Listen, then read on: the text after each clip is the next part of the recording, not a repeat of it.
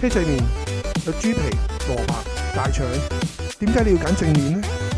魚蛋、燒賣、腸粉，點解唔試下混醬呢？三溝有魚肉、生菜、碗仔翅，點解你唔可以將佢哋三個溝埋一齊呢？歡迎嚟到亂咁溝，天命最高。喂，有啲難聽。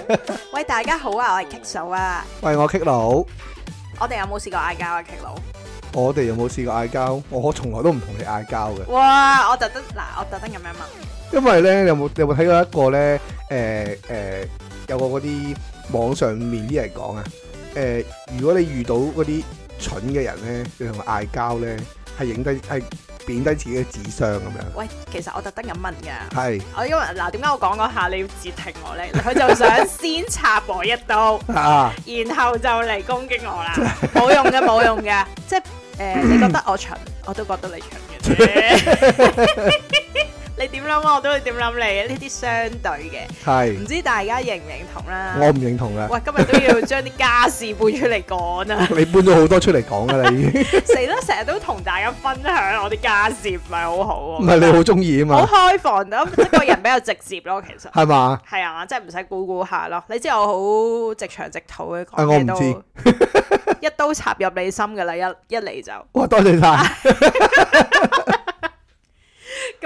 我哋嗌交嘅時候最中意我嘅行為係點呢？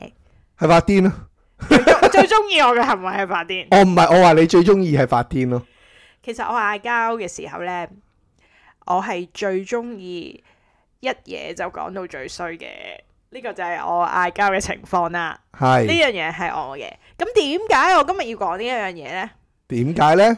話說又嚟 咯喎，話說呢， 我哋你你你真係講得好虛偽啊啲嘢。話說你知我好八卦噶嘛，咁係我好中意周圍上網噶啦。係咁我見到呢，原來呢，誒嗌交都可以製造到雙贏局面喎。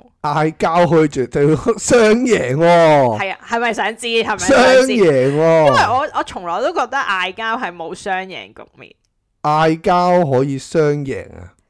諗一諗先。誒，我諗到一個情景，係點啊點啊，就係如果嗱，打個比咁講啦，我同你而家去一間餐廳食飯，係食完飯嗯一齊嗌交，係嘈嘈一齊嘈出門口，係係咁一個雙贏嘅局面啊！ 一齊走嘅，一齊走，係啊啦，一齊但係嘈到好大啊唔係聲，各自各走嘅，係啦係啦，你可能你行先，喂你唔好走啊咁樣，係咪即係錢都唔俾 啊？梗係出到啦去，哇！梗係啦呢個策略好，呢個策略係好，嘛？下哦但次可以係。試下， 但係我冇諗過嗌交係可以做到雙贏局面。佢其實咧，佢有教我哋咧，誒、有六個技巧啦，去避免嗌交就雙贏咯。係例如咧，咁首先講下第一個啦。好啊，咁第一個咧就係、厘清開口嘅動機啊，釐清開口嘅動機，係啊，吓佢話咧好多時咧我哋講嘢快過個腦或者係佢係意思。係咁其實咧我哋誒講嘢嘅時候咧就冇諗清楚，開口嘅時候冇諗清楚。咁點知咧換嚟咧就唔係我哋想誒、呃得到嘅目的 啊，係係。 係佢係咁講，佢係咁講啦。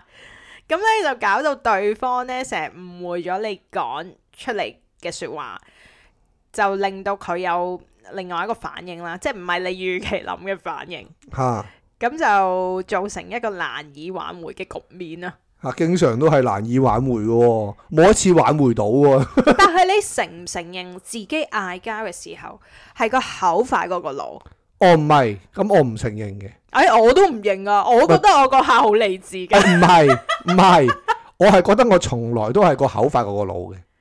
哦，啊，唔係唔係應該咁講，應該咁講，或者係我可能我我我調翻轉，可能我個腦係太快，誒、個口跟唔上，即係我個腦其實我諗咗，譬譬如咧，因為我有時同啲 friend 可能傾偈咁啊，或者吹開水咁樣啦，佢哋話我講嘢好跳通啊，你啊，係啊男仔通常會發生嘅，我即覺係得佢佢講男仔佢話我講嘢好跳通常都通，其其實因為我個腦已經誒誒、略過咗，哦你講完嗰樣嘢，我撈咗，大概知道點樣啦，咁我就跳咗去第二個 to- 第二樣嘢去繼續延續落去咁講啦。咁佢就話誒、即係會變咗人哋有陣時會，即係我呢個係細個嘅時候啊，咁啊令到人哋會誒、聽嘅時候好唔明白咯。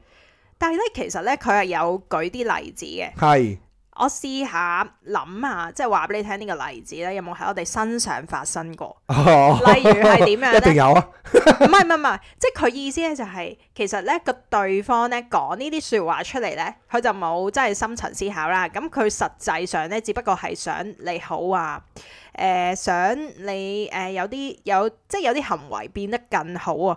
咁呢、個呢一樣嘢咧，可能俾人感覺咧就好似控制住。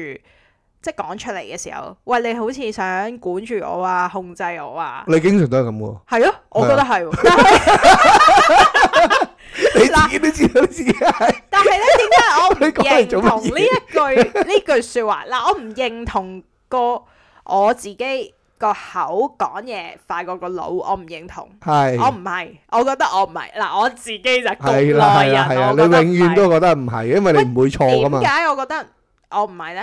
係咁又唔好話我唔會錯， 我都有承認好錯八婆啊呢嘅把，聲。我都有承認錯嘅，即係我會嘅，不過少啲。啊少啲，我都要細細緻咁諗一諗幾時。 好啦，咁但係呢，我覺我成日覺得呢樣嘢呢，誒、我覺得我自己個腦同個口呢係同步 嘅。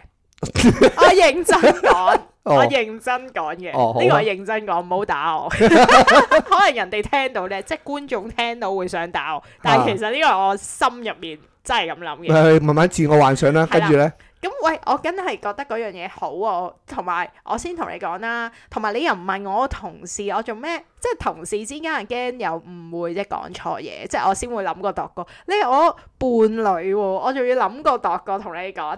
你係同啊，我講嘢有冇諗過度過㗎？有啊，真定假啊？我真㗎話真係冇我嘅喎。經常都要啊，我以前就唔會嘅。 當當我踩過好多個陷阱之後咧，我就諗過度過先至講。係咩？我仲以為我哋之間唔需要呢啲嘢添。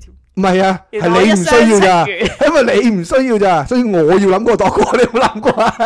我冇喎、咁其做實男人幾慘啊！成日都係喂，即係你可能你其實我我我當打個比咁講，噏句廢話嚟嘅啫，係即係可能好冇意思嘅噏句廢話，跟住條女就嬲咗嘅咯。男人真係好慘喎，經常會遇到呢啲咁嘅情況嘅喎，誒、我承認呢，有時可能。唔係有時啊，唔得，一定係有事， 一定係有事嘅。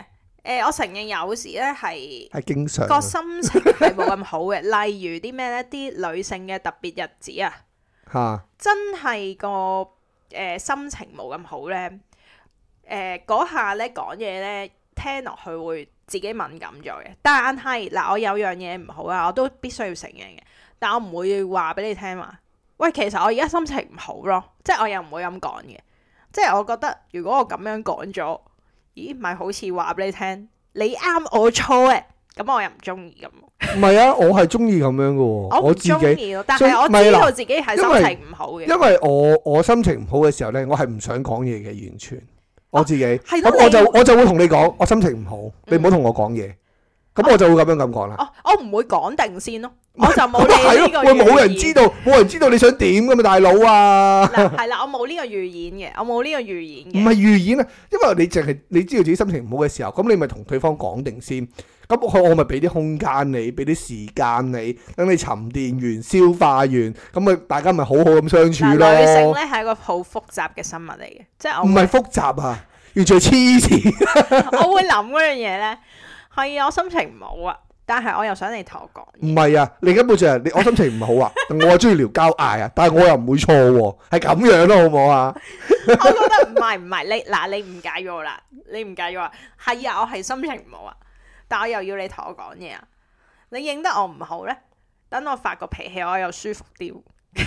咪真係咪真係同我講嘅嘢冇分別咯？你 你只不過轉咗個轉咗個方式啫，係嘛？即係等我其實舒適地發咗個脾氣咁，即係其實好成好似成日都係得。明仔咁講啊，係點樣點樣？男人就係黑奴啊，咩咩黑路 啊？黑奴啊，哦，黑流係啊。咁誒，呃唔、知係咪咧？我又覺得誒、即係咪其呃實伴咁樣侶應咯？該接受 到，如果接受唔到，應該好難度過餘生啊！同 佢嗱，我係咁咯。咁我就即係揾到個接受到我係咁嘅人咯，只可以咁講。被逼接受啦咁可啊能誒、呃我哋啲女性觀眾希望都揾到個咁嘅人啦。如果包容唔到你呢一樣嘢嘅人，咁就三思三思啦，調翻唔係，因為我成日都係咁樣諗嘅，即係兩個人相處其實上好簡單嘅啫，即係你永遠冇話係誒邊個人啱，邊個人錯嘅，即係當然係一定有有是非對錯啦。但係最主要嘅問題就係咩呢？你可唔可以令到誒、呃我即係誒、呃我可能我有啲嘢我包容你，有啲嘢你包容我嘅啫嘛。即係你唔係你唔係下下都一定要係講定誒、呃要要誒、呃一定係啱同錯咁樣嘅咁樣咁樣咯，喂，咁佢下一個 point 咧，好適合你喎。係。佢話咧唔好成日諗住講贏對方，哦，我已經放棄咗呢一樣嘢噶啦。 我以前會真係好執着噶，但係而家真係放棄噶啦，就係完全放棄狀態咯。因為你因為當你諗諗咗一大篇嘅論文啦，即係好似誒誒讀 U 嗰陣時要交要交論文咁樣，你你要打你要打誒、呃個三十頁嘅論文啊，五十頁嘅論文咁樣，打完俾佢出嚟之後咧，佢就話俾你聽，我唔覺得係咁喎，咁就冇咗噶啦。咁你嗰篇嘢就係零分重作咯，你明唔明啊？其實咧佢咧就有解釋嘅。佢就話咧其實咧誒、呃即係個嗱呢一句好廢話啦，即係嘗試以佢嘅角度嚟睇下呢件事啦，就唔會自己一定啱嘅。同埋咧，你諗住去說服佢咧，佢都唔一定會接受嘅喎、咁如果淨係想講贏一件事咧，就反而咧會產生一啲負面情緒。咁但係咧，嗱我就又認下衰咯，即係咁唔係你噏啦。完咁大堆嘢，其實呢一篇嘢你頭先係講乜嘢話？係真係令到令到大家係會誒誒誒嗌交係雙贏嘅局面啊！關個 topic 事嘅咩？唔係唔係，即係唔好成日嗌交，即係哦，避免嗌交，又可以有個雙贏嘅局面。哦我講得唔好，我講得唔好，哦誤導咗你，誤導咗唔你。係啊，咁咁你咁樣都唔會話成日唔嗌交，你會嗌交就嗌交噶啦，關事嘅咩？就係用咗咧，佢嗱佢就係講啦，你用咗呢啲小技巧咧就唔小技巧係喎啦，就唔會咁容易嗌交。嗱，咁我又衰嘅，我頭先講翻頭先嗰個位先。誒，我從來咧都覺得嗌交咧，我要講贏佢嘅，呢個我諗法咯。呢個我哋上一集應該有講過，因為我覺得我啱我先同你嘈噶嘛，係我啊，做咩我做咩要唔講贏你啊？雖然最後你唔接受嘅。 即係可能你你即係誒、呃男，我唔知男仔啊，有啲嗱，我知道你有啲男仔好堅持嘅，係咁誒、呃我覺得你唔係啦，可能你真係好似頭先啱啱咁講啦，放棄咗理論，係啊，放棄咗啦，因為都我知覺我得廢啊！係完全係冇用嘅呢一樣嘢。但係你知你知我啲字字珠璣嘅，梗係唔會放過你唔啦。係啊，因為因為我覺得你你根本嗰個時候你都唔聽人講嘢嘅，係啊咪，咁咪任你噏咯，即係咁跟住之後咧，好啦仲，要講到你認同為唔係止，啊不過你唔係唔啊認同。最好笑就係乜嘢咧？當你唔出聲嘅時候，佢就話：你做咩唔講嘢啊？我同你講緊嘢啊！係喂，嗱，我真係想講，男人最勁係咩啊？知唔知？就係唔講嘢咯，就係唔出聲。係啊，但係我最憎呢樣嘢，講啦，你我真係實下一句就係講啦， 你你話俾我聽咩事啊？點解啊？答我啊！啊，佢就靜咗喺度噶啦。係啊，因為已經唔想唔想答啦但嘛。係當佢就好似靜我最開頭咁講，就係話咩咧？同啲同啲蠢嘅人講嘢咧，你會你會降低自己嘅智商。但係當佢靜咗，你會更 嬲噶嘛？即係蠢嘅人咪會令到對方更加嬲咯。唔係係唔係，係哦，咁你咁講啊，你蠢啊嘛，咁所以會令到我更加嬲嗯咯，都啱唔係 嘅。啦，唔係啦。你咁唔係講咯都啱嘅，你其都實有我道係理嘅。其實我我每一次你唔出聲咧，你知唔知我心入面係點諗？冇嘢好講啦嘛， 唔係，除咗覺得黑人憎之外咧，我啊係覺得即係我講啱咗你啦，你冇嘢講啦，其實唔係咯，其實我有好多嘢可以駁你咯咪。就係其實大其實我家其實我又可以駁你，我 駁到你冇嘢講都得㗎。但係當我駁到你冇嘢講嘅時候咧，你就會開始發爛渣咯，就開始又會插翻以前啲嘢嚟講啊，又會誒誒誒攞好多即係好無謂嘅嘢嚟講咯，冇意思啊，同啲嘈嚟係冇意思嘅，根本上就。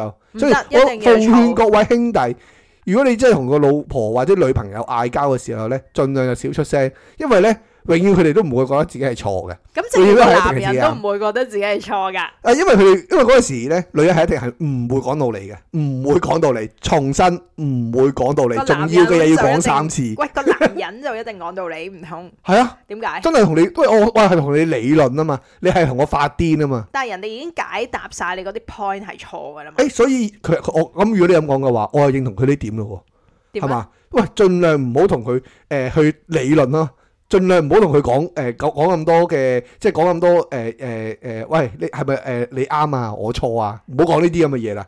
哦，你啱，唔好意思。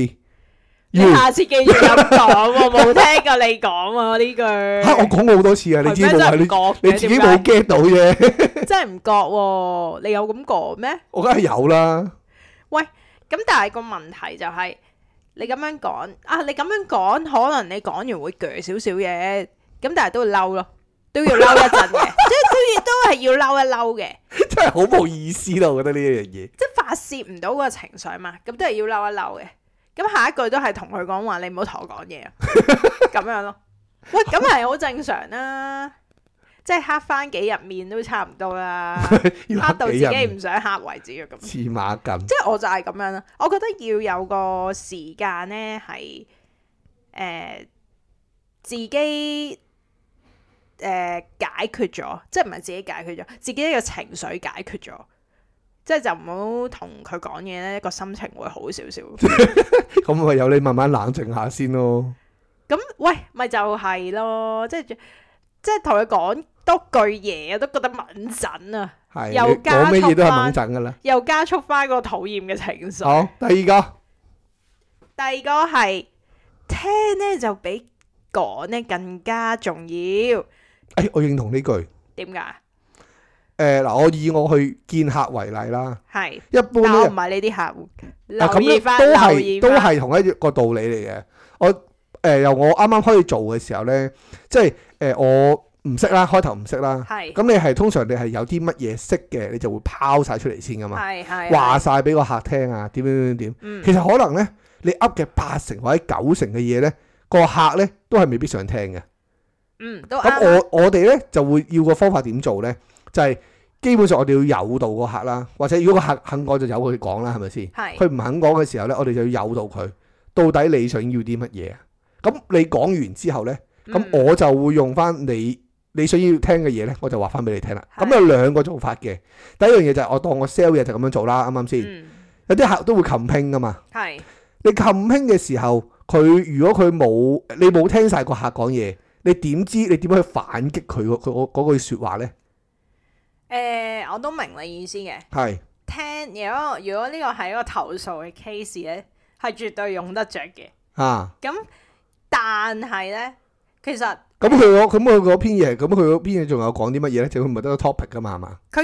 其實咧，佢有講嘅，係佢就話例如咧，咧叫你咧唔好瘋狂輸出自己嘅諗法。啊誒，呢個咪就係我頭先講嘅嘢咯。佢係咁講嘅， 佢係咁講嘅，同埋咧唔好俾對方有壓迫感啊，係，令到人哋覺得，唉，都係俾你講晒就好啦，咁樣。 誒，呢個咪 你，呢個咪就係你咯，你咪就係瘋狂輸出嗰個咯。誒、我係 嘅，我中意咯，我中意咁樣。所以咁你你知 sell 唔我，到客啦，喂，你知我，你知我直 腸直肚噶嘛？我唔係好知，我都唔係好想知我。唔係，我唔係好容忍到嗰下啊！即係譬如我舉個例子，我舉個例子，誒、嗯我覺得有時譬如翻工啦，舊時翻工唔好講依家，舊時翻工咁咧，誒、呃我個上司咧都講咗一啲好過分嘅説話，咁咧你食屎啦你咁又唔係嘅，即係咁話我錯啦，但係嗰件事係唔關我事嘅， ！OK。嗰件事係另外一個佢好痛錫嘅同事。啊，OK，唔緊要啊，嘅跟住事咧，啦。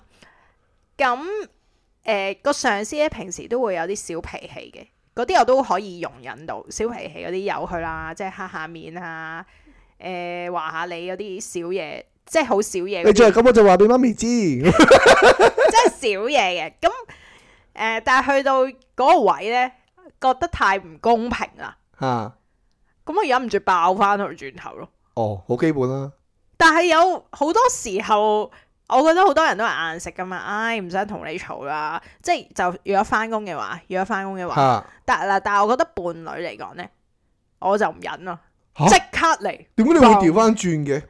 嗱，對即最熟嘅人係最差噶嘛啲態度。係咧， 即係我覺得係好唔啱啫，因為咧，啱啊！你都淨係會自話自己阿爸阿媽煩一樣，唔係嗱，等陣先，嗱，我我我喺誒翻工嘅時候啦，係我爆過好多個上司嘅，即係喺我嗯無論係我以前啲 manager 啊，係啲 team leader 啊，我都爆過好多個噶啦，即係總之嗰樣嘢我冇錯嘅，係我就係理論到底㗎啦。首先第一係樣嘢，我係一定係男人先。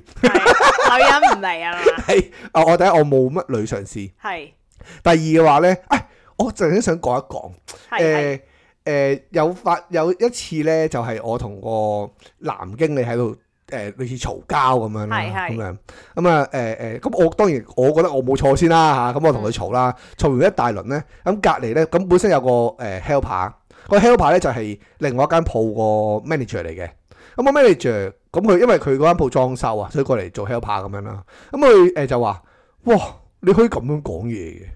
即係話你好咁樣撐到痕咁係嗰啊，啲跟住我話吓，咁、我冇錯咪咁講嘢咯。我話我錯啊，我我我我查太冧啦，我我我係啊肯定認錯噶，我咁係講。跟住之後佢話：哇，如果你俾着咧，如果我如果我誒、呃你你跟我嘅話咧，哇，我肯定屌到你狗血淋頭啊！佢咁講。跟住我話啊，如果我係跟你嘅話，我諗你我諗你七孔流血啦！我同佢咁 講， 黐孖嗱，筋。即係你你頭先同你對話嗰個人咧，係長期覺得自己一定啱嘅喎，嗰、個女人嚟噶嘛？嗰個長期嗰個覺係女得人自嚟己嘅，啱㗎嘛，係啊，即係我我係覺得，我就係話，如果呢啲咁嘅嘢嘅時候，我就一定會撐到行咯。咁係但係即係誒，我當然啦，你話喂，我我會誒話我阿爸阿媽好煩啊嗰啲咁嘅嘢，係呢啊嗰啲又啲唔就會呢忍嘅喎。啲就一定係基本啦。咁但係個問題就係，喂，你你最後你心裏面你係誒愛錫呢個人噶嘛？係啱唔啱先？你對於嗰啲嗰啲叫愛人啊嘛，你係係無需要去俾咁即係誒、喂，你你就算係 manager，你都係打工啫。係啊，啱唔啱先？我又打工，你又打工，我做咩射你啫？係咪？最多咪唔做，啱唔啱啊？最多係我我心態就係咁樣諗咯。咁但係嗰個係屋企人嘅時候，咁你去到最後，咁你都係即係即使我同佢嘈完交啊，係。咁我哋都會和好如初啦，即係都會冇事噶喂嘛，。但係咧，我哋有時咧，我覺得呢一句又講得幾啱，係即咩係邊佢有一句時咧？話咧，誒嗌交嘅時候咧，我哋成日都冇誒、呃等對方講完嗰句嘢啊，啊，呢個係你嚟嘅。你都係咁樣，我我通常好少，通常俾你講完先嘅。你都係咁樣嘅，但係咧，我我我未講，通常就係你你講完嘅時候咧，誒，我我我就到我講啦。我一講嗰時，你你就插我其嘴實咯。你都好中意搶咪嘅喎，你唔好唔知喎，唔係因為我。下次錄低俾你聽喎，哦，好啊，好啊，下次錄低，播上呢度，真係又可以同公大審家一次先。 又可以同大家分享啲家事啦。佢遲啲開翻個家事法庭， 喂，但係咧嗰下咧嗌交嗰下咧，嗌交嘅樂趣就係咩咧？嗌交嘅樂趣冇乜啊。冇咩？即係就係你講到嗰個 point，哎諗到個位拗贏 你先，就即刻唔好等自己下一秒唔記得啊，就即刻長咪嗌交嘅樂趣就係咁樣啊嘛，唔係咁嘅咩？唔，我我第一我覺得跟住你嗌交一冇，句我一句咁唔係啊樣。啊因為我覺得嗌交係冇乜樂趣先啦。係啊，喂，其實唔係㗎，訓練下你嗰個個人反應啊！你講得冇嘢好講，即係你反應慢啊啦唔。係我我係我係已經唔想用個腦，因為基本上好多時候嗌嘅時候，我都冇聽對方講嘢㗎啦。真係你拗多兩句嘅時候，我冇冇冇下乜次心聽對問方講翻你嘢。先，我上一句講緊咩？即係嗌緊交嘅時候，咁我就知道你喺度做緊啲咩啦。考試嚟㗎，梗係啦，唔使唔使諗過啊，所以話女人幾難相處啊！啲女人真係好蠱惑㗎。唔覺咯。男人唔講嘢嗰下，當自己贏咗。我冇我冇我冇當喂。喂，你嗰個唔講嘢，等同畫上句號一樣，梗係唔俾你完啦不。過問題就係我已經唔想同你再嘈落去啦，你明唔明啊？唔明？就係咁樣咯， 就係咁樣咯，喂，下一個呢，佢就係講嘅，係唔好反應啊，要回應啊。哦啱啊！點呢個解？係講緊你啊，又係你從來我我老 point 都係講緊從我啊來我同你講嘢咧，你都係唔回應我個問題嘅，你淨係喺度咧誒揾嘢去擊破呢個論點，你要以牙冇，還牙咯。係啦啱啊，我就要諗啊。我但覺係得啱啊，呢樣嘢冇錯啊，但係你就冇回應過我個問題我就咯，係嗰個律師啦。原來我就係我就係問緊你，喂誒誒袋垃圾你做咩唔抌啊？跟住你就會攞一大扎嘢出嚟，喂你又唔抌？誒咩咩咩誒誒誒擺咗喺度好耐啦，你行過你見唔到嘅咩？但係你冇答過我，你做咩唔抌？ 我點解我要答 你？咁你又唔抌？係咪？即係得一個比喻咁去咁講啦，即係你你係就係咁樣咯。但我覺 得嗱，哇！點解全部你都中嘅？哇！原來呢邊嘢真係好準啊！喂，但我覺得佢呢個唔 make sense 咯。點解係咁點樣講咧？佢話咧，通常我哋誒俾伴侶啦，即係講咗啲傷害性嘅説話嘅時候咧，第一個衝動嘅反應咧，其實我哋就係要以牙還牙，係好正常啦、即係俾人拮一 啊刀仲唔以牙還牙？喂，咁嗰下唔鋸噶嘛？唔通嗰下話好啊，你嚟啦咁 樣啊，哇，真係講唔出口咯要，講你吉中我就邊，要吉埋我右邊喎。係啦，仲唔係仲點樣冷靜落去咧？即係問下佢，咦，你頭先做咩吉我 嘅咁啊？即係咪係咪要咁先？係咪要咁先？咁嗱咁樣咧，我就覺得係回應啦，就唔係真係反應啦。唔係因為我唔係啊我我我咪好誒有陣時我講嘢會比較大聲啲啦。咁但啊係個知又好啊問啦題，個問題我係我講出嚟，我唔係啲傷害性嘅説話嚟噶嘛係。啊，咁我大部分我啲 friend 都 get 到呢一樣嘢噶嘛。嗯，咁我我相男人可能 get 到，我相信女人 get 唔唔到，係我相信你都會 get 到先，你之後即係誒誒一齊一齊耐咗之後，你都 get 到呢一樣嘢啦。啊但係好多時候可能誒、呃叫做啲冇咁熟嘅人咧，就會係覺得我喺度鬧緊你啦。哦你明唔明啊係咩？即係我有時同你講電話嘅時候啊，係誒誒、呃我可能有時講嘢講得大聲啲咧，係咁佢哋會覺得我鬧緊你咯，唉。係嘛？咁但係個問題，你你都唔覺得有問題啊嘛， 可能唔係啊，可能我已經好不滿噶係啦，嘛？都態度咁差嘅，係啊即係我會我會咁講，唔，OK OK，係我真係 sense 到嘅話，我就會即刻咁講咯，我唔會話點解你頭先咁樣嘅，我就唔會你呢、一個你呢個聲線線咧，就好似同我我屌你老味， 即係即係好似好似個態度咁樣咯，我覺得完全係即係笑住揸住把刀，係啦係啦係係啦，你真係頭先咁樣嘅，攞住把刀，你講多次，係啦係啦，喂唔得，即係我忍唔到，我唔知喂嗱。誒、本人 EQ 咧比較低少少，係睇出真係嘅，嘅，真係嘅，即係中意有話直説嘅。咁好多時候咧都唔會再諗下點解，尤其是嗰個係身邊伴侶啦，更加要直接了當，我覺得。所以咧，誒、我唔所以你決定以後唔用刀用槍啦，係嘛？我慣咗以牙還牙呢個方法 咯。啊咁唔知係咪因為咁樣會多啲交話咧？係咪真係唔以牙還牙就冇嘢先？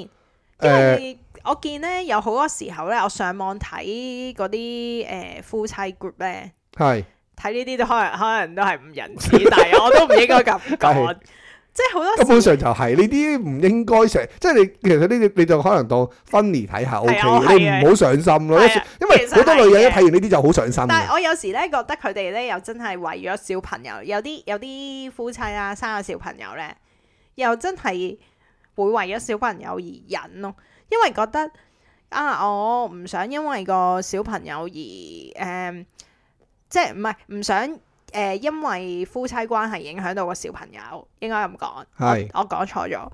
咁佢哋咧就即係可能老公做咗啲過分嘅行為啊，或者講咗啲傷害性嘅説話咧，佢哋都話啊忍咗幾年啊咁樣，其實心入面咧可能諗緊誒個婚姻係咪出現咗問題啊？咁嗯佢哋就啞忍嘅有時。吓但係我自問，喂，我哋都一齊咁耐啊，我真係忍唔 到。你你係長期都忍唔到咯，你唔好你唔係話你誒、呃有冇忍過，你係完全你個人咧，完即係全真係性情咯，你冇咁樣欣賞 啊我啊！咁樣就叫真性情即係。你我都咁我都可以好真性情嘅 喎，係咪你先？有冇欣賞我呢啲咁直腸直肚冇啊嘅人？冇啊，我點改啊？即係唔使諗啊嘛。唔係我對住我啲 friend 都好真性情啊，即係一唔鋸就打一樣除過佢先咯。係你咪呢啊你係咪想試下？咁啊唔 得，你咪試下咯。咁你點解唔去欣賞我啲真性情嘅啫？你唔會喎？喂，佢咧誒下一個啦，我哋講呢係個都因為頭先嗰個都廢廢地啊，我覺得唔嚇啱我心水，唔啱你心即係水唔，好以牙還牙太但難係啦。但係你係大佬咁樣喎，喂，係下一 個，即係講中咗你就唔好啱聽，咁所以 next 啊，OK OK next，你中意啦。佢就話要睇時機溝通嘅，誒哎我又覺得啱喎。但其實我冇喎，我都哇，我真係太直直接啊個人，我成日係覺得夫妻間唔需要呢啲嘢咯。係，因為啊，其實我唔開心就直接同你講啦，或者我唔開心就直接講出嚟啦。係，即係除非嗱、除非工作緊啦你，係， 咁我唔會話你唔好收線啊，工作緊。即係我我覺得，你做乜嘢咁樣無啦啦即係咁講係咪啦，咁先講啊，咁講啦吓。即係我我覺得翻工就冇辦法啦，收翻工就收線啦。咁又係誒，即係可能放工就即刻講啦， 哦，OK，唔係啊，你你有陣時你都成日 WhatsApp 我噶，係啊。係咯，但係我冇覆你，你都你都嘈喧巴閉噶，喂，你知唔知你最搞笑係咩啊？乜嘢啊？誒、你我問你 A 嗰樣咧，你係答我 B 嗰樣，跟住之後咧，明明人哋問緊你問題一啦，你就答條無關痛癢嘅問題，我啊真係頂你唔順啊！哦，專登嘅喎呢啲，吓，點解？啊梗係啦，因為如果我真係答我真心嗰個答案咧，你實嘈喎，吓，原來假嘅咩？原來係啊假㗎，我真係 你真係以為沉思啊所以我就話俾你聽，時機係好緊要嘅。第一樣嘢啦，可能我當時我做緊嘢，我都唔係好想覆你，求其答嘅嘢就算數啦。第二樣嘢就係乜嘢咧？誒、因為我覺得而家先坦白啊係咪？第二樣嘢就係咩咧？唔係我從來我冇隱瞞過，你冇問啫嘛，啱唔啱先？哦第二樣嘢就係乜嘢咧？因為我覺得時機啦，呢一樣嘢我又係喺我做生意手上咧，即係誒去見客嘅時候咧，我都覺得係好緊要嘅時機。即係永遠你要去誒、呃你當佢要個客去簽單也好啦，誒、呃要個客去誒、呃有啲進一步嘅 action 嘅時候咧，你個時機去同個客講嘢咧，都係好緊要。即係你喺一啲唔啱嘅時候講嘢咧，係唔會有一個好嘅結果咯。佢咧就係話有時嗌交咧，即係又或者對方激嬲咗你嘅時候咧，咁可能你就要揾一個啱嘅時機先再同佢講咯，哦就啱啊唔好啱啊即刻講嘢。認同啊啦、但我就唔得咯， 又唔得，你有幾幾麻煩啊啲女人，即係嗰下窒住晒個心情，我就唔唔中意咯。即係翻工冇計啊吓，即係放工嗰下要講就即刻講啊！我真係都係我頭先咯，始終如一啊！我覺得 我覺得女人真係好煩，即係你有陣時你你。你呢呢時候呢，即係我打個比咁講啦，你話收咗工嘅，喂，我好似啦，我同啲 friend 去食飯，你都會嘈交噶，係咁咪係你太夜翻啊，或者飲咗太你黐多線啊就覺得咯。我係我我啊，誒、我又可以講一又講，你拎啲大家家事拎啲嘢出嚟又講拎啲家事下。翻嚟講。我唔明點解你會知道我最尾咯，我自己都我自己飲過份量，我自己唔知，唔會清楚過你嘅咩？好老實咁講句。但係最好笑就係次次都啱嘅喎，唔咩啱乜嘢啫？我係我係翻到嚟，我係瞓覺啫，我係我係懶得理你啊！係啊，次次翻嚟都啱㗎，真係醉嘅喎又。黐大家見唔到啫，唔緊要 啦，我明啊，我心裏有苦自己知啦。重重點就係乜嘢咧？重點就係你趕我翻嚟啊嘛！即係你同啲朋友啊去食飯啊去飲嘢嘅時候，你唔會俾你唔會希望啊，俾個老婆啊俾個女朋友趕你翻屋企噶嘛？啱唔啱啊？嗱，咁就唔啱啦。希望咁又唔啱啊！咁喂又 唔啱啊！希望係你自己 FF 得到嘅嘢，但係現實生活就唔係咁樣㗎黐啦。線嘅，真係嗱，大家唔好誤會啊，我係絕對唔會叫佢影張相俾我睇嗰啲人嚟㗎嚇。係，但係佢會叫我即刻翻屋企咯。但 係太嗱，我講嘅係只不過係太夜咧，同飲太多啦，就好翻屋企啦，就哇係咁你啦。睇下把聲咁虛偽就知啦。啊我唔介意嘅，即係話俾人聽，我點平解時把聲都係咁虛嬲偽，啫。 我話俾人聽，我點解嬲啫？我呢啲係真性情啊啦。喂，但係其實我覺得誒、呃男人咧，我覺得咋男人普遍咧都係唔想講嘅，女人咧普遍咧就會想即刻解決咗先。唔係咯。男人係喎，好多時候都唔講，唔係啊我話俾你聽你你會誤會咗啦，我諗你真係係咩咧對呢樣嘢真係好大嘅誤會，天大嘅係點誤會。咧？我誤會晒天通下嘅常男人性咧思想即時去解決嘅，係咩？但係咧你對住個女人咧，你係解決唔到件事，係所以咧就寧願唉算啦唔嘈咯，係咁樣嘅啫。唔係個男人唔想解決，係因為每次咧你如果如果個男人講出嚟嘅話咧，就一定係同個女人繼續開戰落去啊，就冇意思嘅，就反正唉我唔嘈啦，由你啊。我即呢係我個個心態係咁樣。我呢個愛情嘅博士，竟然誤會咗天下男人嘅心。自罵緊，即係我覺得唔啱啊！男人係唔會好似你咁諗咯。你唔覺得女仔係心你而家急想你而家個心態就即刻解決呢件事，你一個心態就係好似話俾你聽，喂，誒、你好似希特拉咁樣，德國人就要統治全世界嘅。但係咧，可能啲德國士兵就話，其實我想翻屋企瞓覺啊，可唔可以啊？你係德國人，你就要你就要統 治全世界，你係咁樣去諗啊？你唔覺得個男人成日都話：哎，我唔想講啦，咁誒唔好講啦。嚇跟住一係就唔出聲啦，最叻即係最叻呢幾味啦。咁但係女人好多時就會話誒、呃想好翻啊，想解決呢件事，即係就唔係啊，女人係唔會想我翻想解決呢件事啊！女人係要拗贏，係要話俾個你個男人話俾佢聽，誒、對唔住啊，對唔住啊，係我錯啊喂，定係 BB 其實對唔住啊，係係你要個男人去氹翻你，等等先，唔係你要等係等先，係係定係係啊又其係實又係個咁啊男人成日都覺得。哎呀，你開口就係想同我嗌翻個長交啦，唔係嗌翻個場，即係咧個即係個男人會咁咁諗，唔咁啊係諗唔係唔係唔係，你真係誤會咗啊！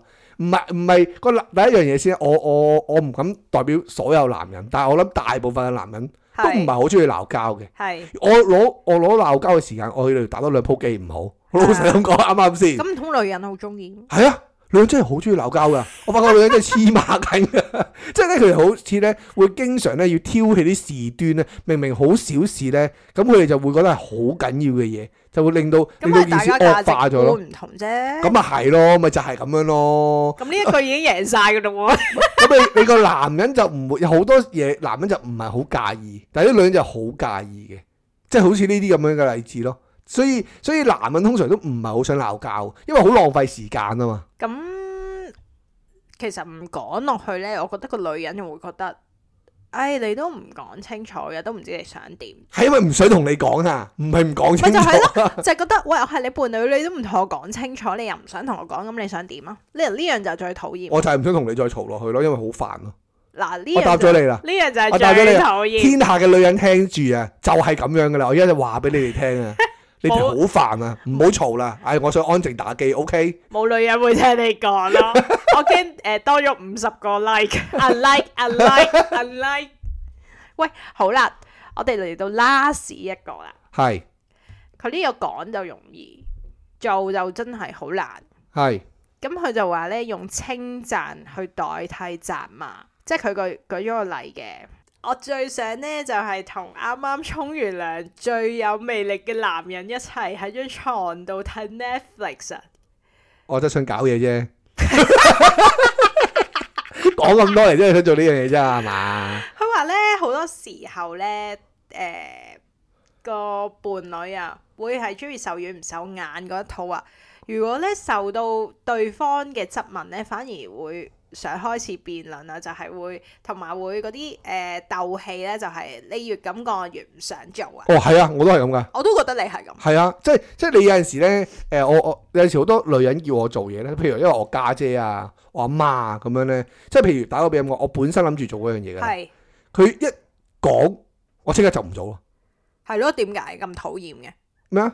即因係為佢你呢啲嗱係黑人哎憎嗱，你嘅，等陣先，等陣先，係係係。佢講呢一個 topic 咧，我係贊同嘅，我唔點解呢贊同得你認同，點解呢得我唔係小偏係男人唔嚟係啊，我係講頭先佢講嗰個 topic 啊嘛，啊即係要多啲讚美啊嘛，唔好多啲責罵啊嘛，因為我想做嗰樣嘢嘅時候咧，通常換嚟即係可能之前前一兩秒嘅時候咧，攞翻嚟嗰句就，喂點解仲唔做啲咩咩咩咩啊？嗰一句就係責罵嚟噶啦，我啊有我所以我就專登就唔做，但我真係講唔出喎。唉，真係好想同啱啱沖完涼嘅你睇 Netflix 啊！我喂，係咪我咁樣講你會即刻沖涼咧？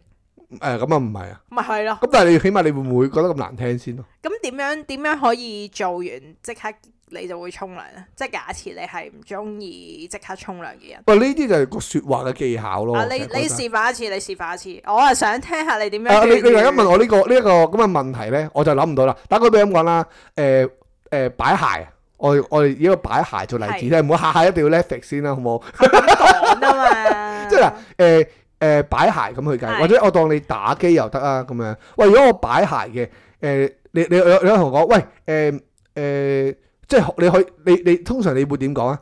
喂，你對鞋仲未擺好啊，擺翻好佢啦，就係、咁樣噶嘛，係啱啊唔啱先？啱啊，咁正路嘅話，你你換轉個角度，你咪你咪同佢講咯。咦，喂，你對鞋原來，誒呢對鞋幾靚喎，咦，仲擺咗喺度嘅，點解？咁啊即虛係嗱偽嘅説話，啲男人先中意聽。喂哎呀，嗰對鞋唔緊要明㗎明見過幾廿萬次都中意話咁靚，仲擺咗喺度，真係係啊講唔即出係你又唔見你咁同我即講。係呢啲咁嘅虛偽嘅嘢咧，誒我都成日講噶，你放心啦，你自己唔覺㗎咋。誒，你你成日同我講咩？哇！又買啲衫好鬼核突喎！哇！又買呢啲嘢通嘢，有冇其他㗎？喂，成日就係聽到呢啲，係啊，冇呢個係講事實過話。啊嘛。喂，冇完全咧，從來嗱，誒，但係我冇責罵過你嘅喂喎，喂喂我喂冇等陣責先罵過你嘅喎。你頭先嗰啲同責罵同粗口一 樣嘅，係但係我想講咧，佢調翻轉咧，所以我話講就易啦。其實咧，K 佬咧係從來都唔會同我講啊，你着呢隻款咧就會好好睇啦，冇聽過噶，有啊，我從來前兩日就係先講完唔喎。會咯，好假。我前兩日先講嗱即係所以我話俾你聽咧我對對聽過我對於女人咧講啲嘢咧都係好直接嘅，你都要你都要欣賞翻我嘅直接啊。唔會咯。永遠就係、哇又係呢只通啊，what the 喎。係啊，唔係，所以我就得係呢一隻啫喎，又唔見你調翻轉認同完人，又唔見你講翻你覺得啱嘅嘢。唔係啊，我嗱咁佢呢個講係講稱讚啊嘛，好係啊好過你去責罵啊嘛。係啊，就係第一樣嘢，呢一句説話就暗藏咗啲嘢，就係咩呢？女人係好中意責罵嘅，OK，即係要你改咗先，唔好成日都要誒誒誒，淨係責罵咯。誒、我都我都其實誒、呃、聽有有睇呢個論點呢，唔係淨係對伴侶啊嘅，係對於誒、呃朋友啊，對於屋企人啊，對於子女其實都啱用嘅。其實，所以我其實我都轉咗好多噶啦，我我我都好用呢一樣嘢去改變我自己講嘢嘅方式又。唔見你平時同我講，哇！你洗啲衫真係好香啊，哇！你洗隻碟真係嚇好靚啊，又唔見你咁講嘅。喂，點解佢洗衫嗰啲香精關你鬼事啊？你又做唔見你嘅，咁 講，我揀得好咯，你唔講嘅，即係冇嘅，即係洗洗得好咯，你唔講嘅。但係你洗冇嘅完之後好多油漬都仲要我抹。喂係咯，點解你唔講嘅？唔係你洗完嗱你就係洗碗真都呢啲仲有好多油漬就都仲有我呢抹喎。啲特如同粗口一樣哦我知道啦咁難聽嘅我下次應該同你咁講説話係咩啊？哇！你睇只碟，佢仲靚嘅， 即係咁同你講，佢只碟仲靚嘅，你睇佢仲可以照到我哋個樣啊！即係洗得好乾淨啦。吓，有啲咁我就會膠碟 get 喎到你話洗得好乾淨，我 就咁即係你 get 到 get 錯嘢呢咯個意思咯。哦，原來上面仲有一層油，真係估佢唔到啊！ 你試下咁樣講咧，可能即刻引起呢個大戰。你講咩？你咪夾緊我啊！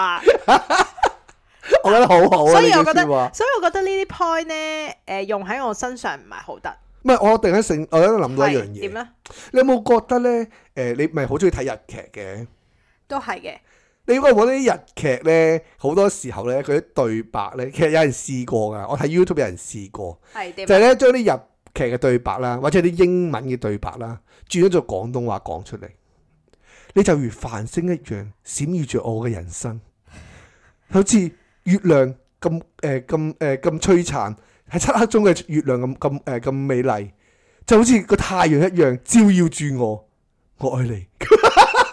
即係你點解做廣東話啫？你覺得好奇怪呢呢啲咁嘅説啲係鬥話。霸性嘅説話嚟，鬥霸性 嘛，收皮咧，一定係咁啊。下一個我一定係呢個反應，收皮 啦，係咪？你嗰、個即係你一轉咗做廣東話，好似係唔啱用呢一樣嘢唔。啱唔啱，係嘛同埋太誒唔口語啊，因為咧，你你你睇下香港嘅電影也好啊，誒嗰啲誒劇集也好啊，佢都冇呢啲咁嘅讚美人嘅方式嘅喎，我發覺 同埋佢哋成日都係嗱。日本嗰啲咧唔係卡哇伊咧就卡科伊咧， 咁唔覺嘅咩？係啊即係台灣嗰啲都係 啫嘛。係啊，好可愛啊考強啊，哦， 係即係我就我就唔係呢啲啊，我呢啲直腸直肚嘅人受唔到呢啲説話，係嘛？只會引發更多戰爭。我覺得，好，呢篇咁嘅文章，你俾幾多分？哇，十分滿分，真係唔合 格，冇一個 point 啱我嘅，所以我先同大家分享下，睇下其他人係咪咁啫嘛我。俾咗六七分，得你認同到啫因為喎，因為佢有好多嘢都係講緊你，我唔係啊，唔會講緊講緊女人，唔會你都啦中好多，唔會啦。我覺得幾嗱，中又，唔會啦，又又唔會嗌交㗎啦，又又轉頭就嗌交㗎啦，話俾你聽。唔得，我哋我哋轉個頭嗌個交唔啊先得，，而家要而家要 offline，要係嗌個交先要，嗌個交先，打個。係好，下集再同大家講過。好，再見。 Thank you，拜拜拜拜。